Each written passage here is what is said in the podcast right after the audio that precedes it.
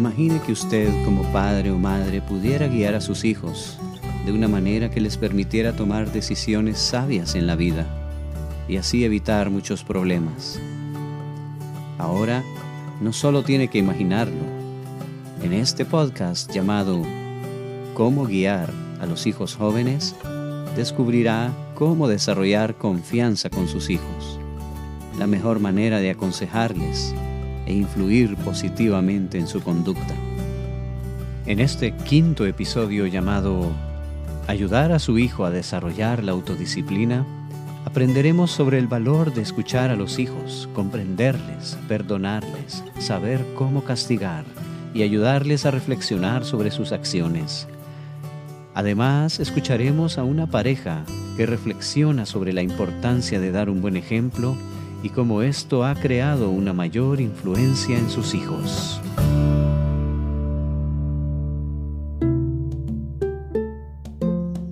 La familia ha terminado de cenar y Silvia está lista para llevar los platos a lavar cuando su mamá le toca suavemente el brazo y le dice, Deja los platos por un momento, hija.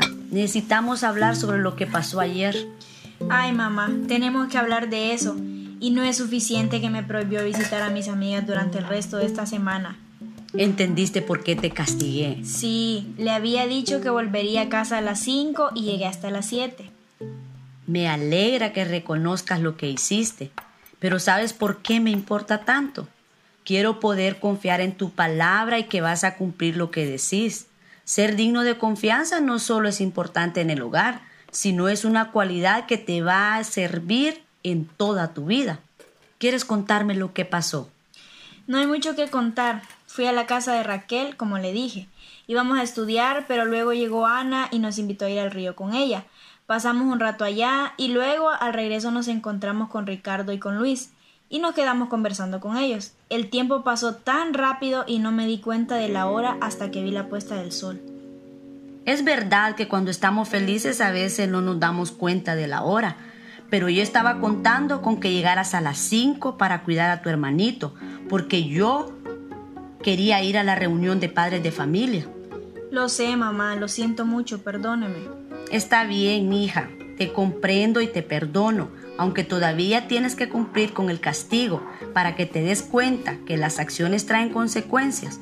Ahora lo más importante es pensar en qué puedes hacer para que algo parecido no vuelva a pasar. Después de unos momentos de reflexión, Silvia sugiere.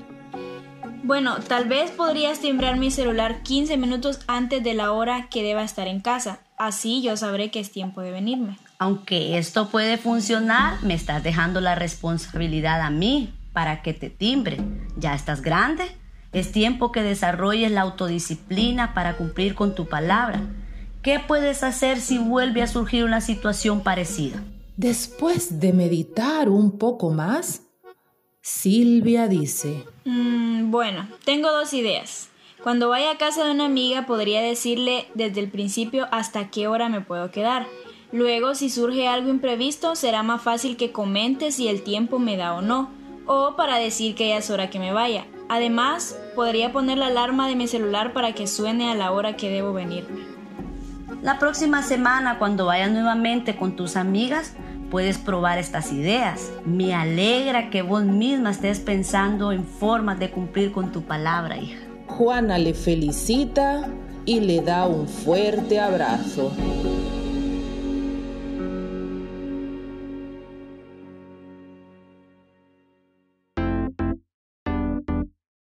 Hoy estaremos hablando sobre cómo ayudar a nuestros hijos a desarrollar la autodisciplina el papel que juega la recompensa y el castigo y la importancia de dar un buen ejemplo a nuestros hijos. Tenemos el día de hoy a dos invitados especiales que son Ricardo y Etilvia. Muy bienvenidos, ¿cómo están? Buenas tardes, gracias. Mi nombre es Ricardo Iden. Mi nombre es Etilvia Pimienta. Ok, entonces, para comenzar, eh, quisiera que nos contaran un poco de ustedes, ¿no? ¿Quiénes son ustedes? ¿Qué, ¿Cómo fue un poco esa experiencia tal vez de, la, de vida de crianza en el hogar con sus padres o, u otros familiares?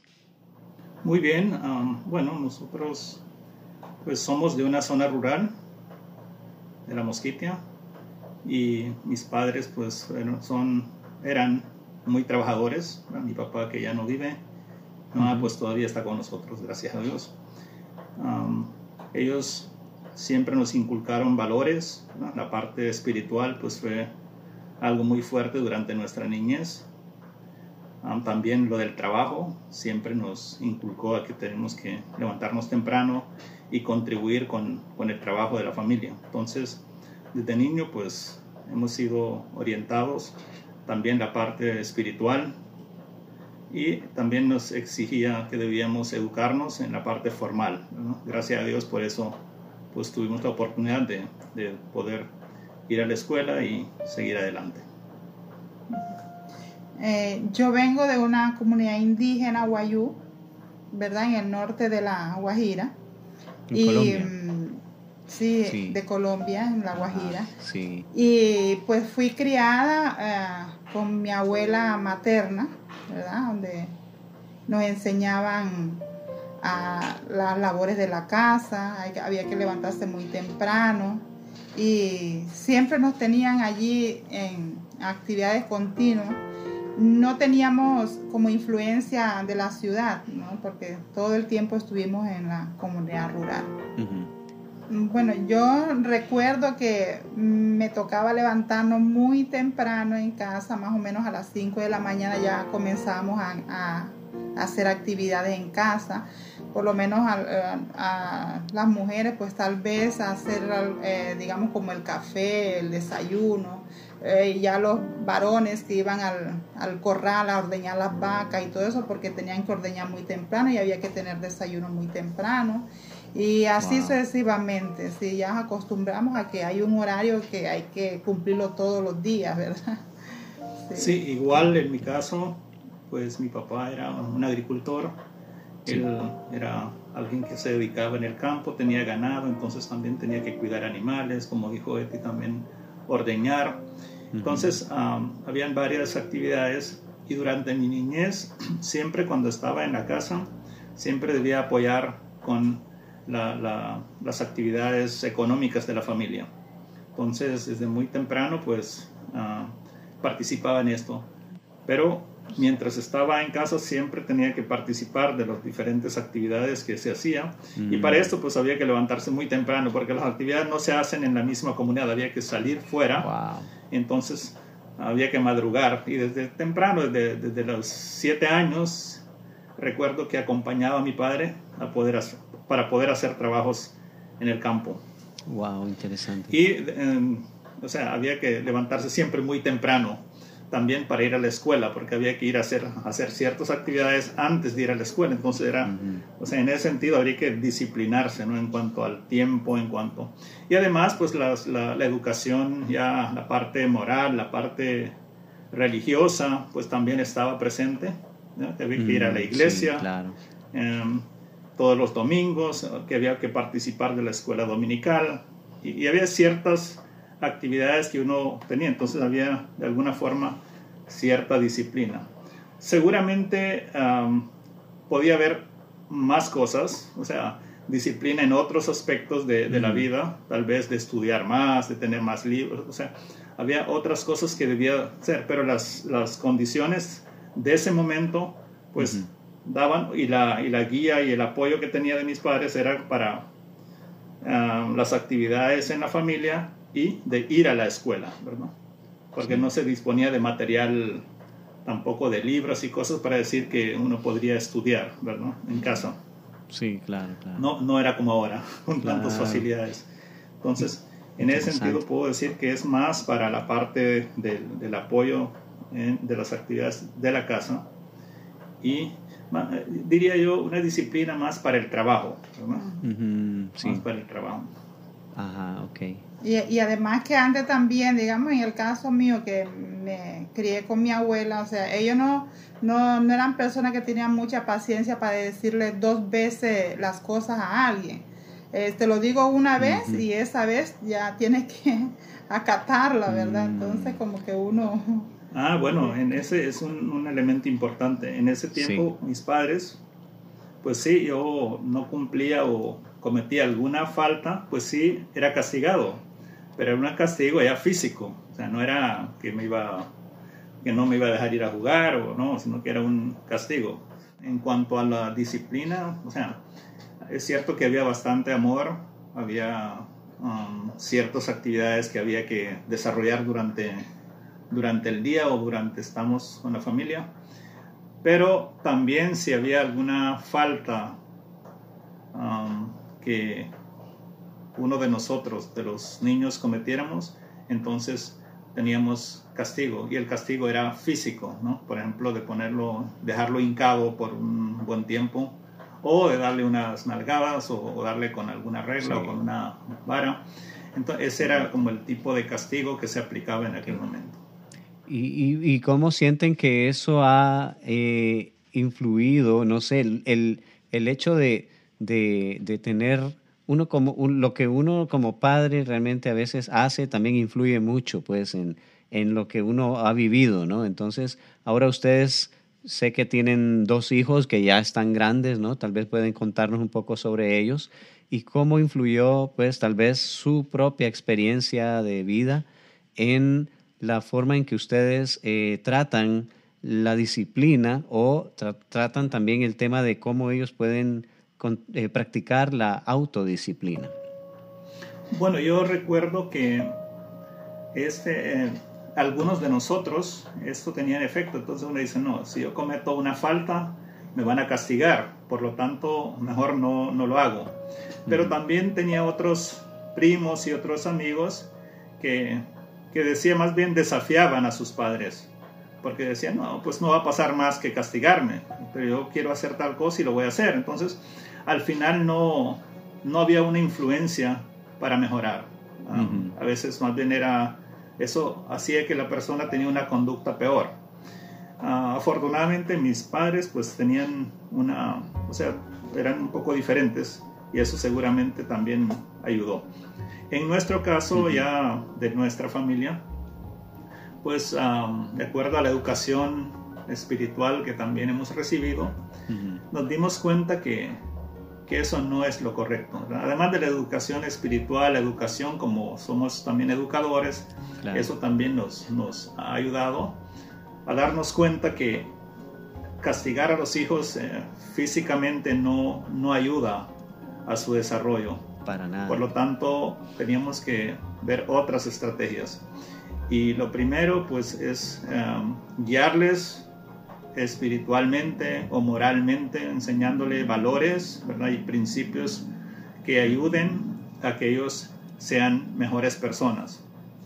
Entonces sabemos que no es fácil, ¿verdad? Porque esto todo es, un, es todo un proceso, que solo por el hecho de que, bueno, en una vez uno guíe y oriente a sus hijos diciéndole que, que hay que ser respetuoso o hay que ser amoroso o hay que ser responsable, no, no, solo con eso no, pero si uno poco a poco está orientando a los hijos en, en estos temas, ellos van a ir entendiendo, ¿verdad? Y ellos van a poder cambiar. Y eso, de alguna forma, pues, debe ser así porque al final uno no va a estar ahí siempre para estar ah, regañándoles o, llamándoles la atención cuando cometan una falta sino que uno debe hacerles conciencia de que lo que ellos, lo que queremos para ellos es que ellos adquieran conductas que le permita ser personas buenas y que al final no tengan que sufrir ah, en, la, sociedad. Porque si, si cometemos faltas, si somos muy indisciplinados, si hacemos cosas que no son correctas, la sociedad se encarga de disciplinarlo. En algunas cosas bueno, no sé si disciplinarlo, pero sí castigarlo, ¿verdad? Y, muchas veces esos castigos son bastante fuertes. Entonces, si uno está hablando con ellos y ellos poco a poco van entendiendo que, estas cosas es para el bien de, sí mismo, entonces ellos también aprenden. Y con mucho amor uno les va ah, guiando Obviamente no es fácil porque también es un proceso, no está solo, tiene influencia de otras personas, de otra gente, entonces hay momentos que seguramente su conducta no va a ser la que uno desea, pero sí uno está ahí presente para poder orientarle, de poder explicarle de cómo deben ser las cosas, pues esto de alguna forma influye en su vida y dependiendo de la comprensión que, logre alcanzar, pues también dependiendo de eso va a ser su conducta.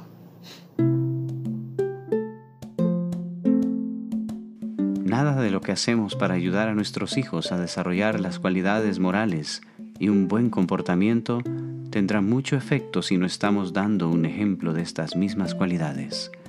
Veamos el siguiente caso. Recuerda, hijo, la cualidad más importante es la veracidad. Quiero que siempre digas la verdad ante todas las circunstancias. Claro que sí, mamá. Unos minutos más tarde, alguien toca a la puerta. Anda, hijo, abrí la puerta a vos. La mamá mira por la ventana y se da cuenta de que es una vecina con quien tuvo un desacuerdo. Rápidamente se dirige a su hijo y le dice, cuando pregunten por mí, dile que no estoy y que no sabes a qué hora regresaré. Mamá, usted siempre me ha enseñado a no mentir. ¿Por qué no habla usted con ella y resuelven sus diferencias?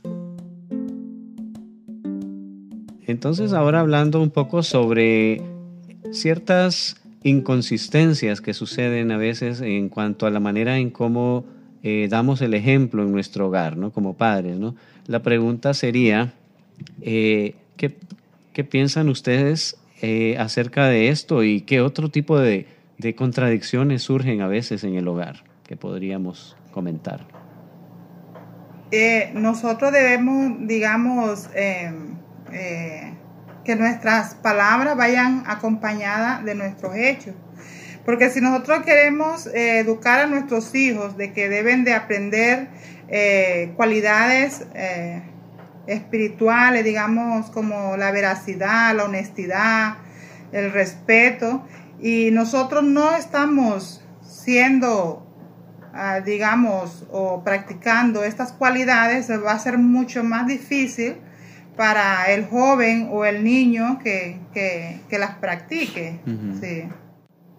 Bueno, en este caso necesitamos es tratar con ellos básicamente con la parte de la, como mencionó antes, lo de los valores, ¿es cierto? O sea, si tenemos ciertos principios, ciertos valores, pues debemos practicarlo y no depender de lo que pasa afuera, ¿verdad? Porque eh, si uno mira, o sea, vemos personas de todo tipo, hay, otra, hay personas que piensan que, que si, mentir, decir mentiras es porque es muy inteligente, muy ágil, porque puede manipular a otros diciendo cosas que no son y, entonces hay una serie de, cosas que pasan alrededor de uno.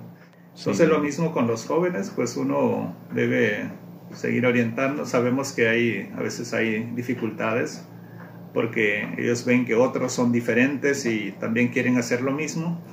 Entonces, ah, si ellos no hacen lo que hacen otros, se sienten raros.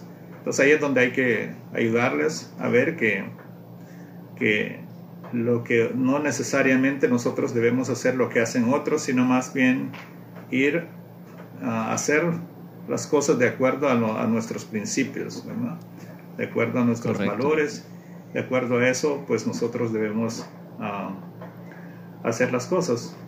Es un poco difícil para, para, para los jóvenes, pero pienso que si hay comprensión de esto, pues pienso que se puede, se puede Um, ser diferente.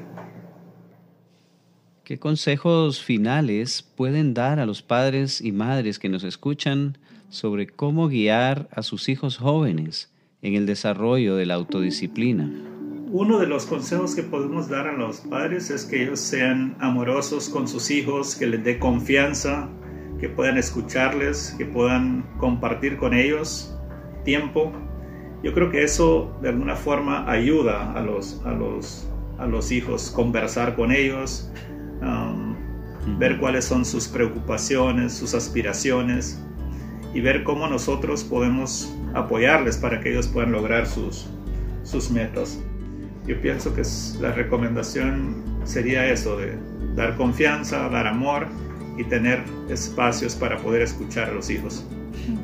Sí, muy cierto. Sí, básicamente lo que dice Ricardo, y, dialogar bastante con ellos, eh, tenerlos eh, bastante en cuenta. Eh, cuando hacen algo, o sea, uno mostrar que tiene interés en saber lo que ellos están haciendo y incluirlo en los planes, en los planes familiares, en, en las actividades cotidianas.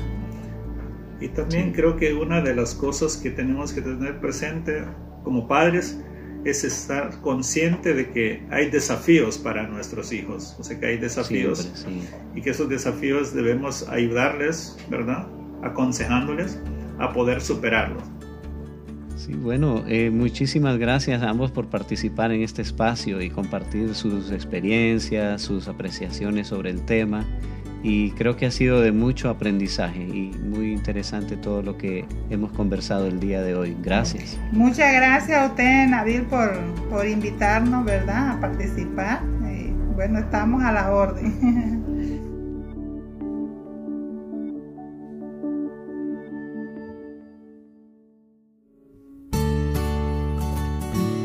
Este fue un espacio auspiciado por la Asociación Bayan Summit y la Universidad de Berkeley en California, quienes buscan apoyar el desarrollo de las habilidades en los padres de familia en su gran labor de guiar a sus hijos jóvenes.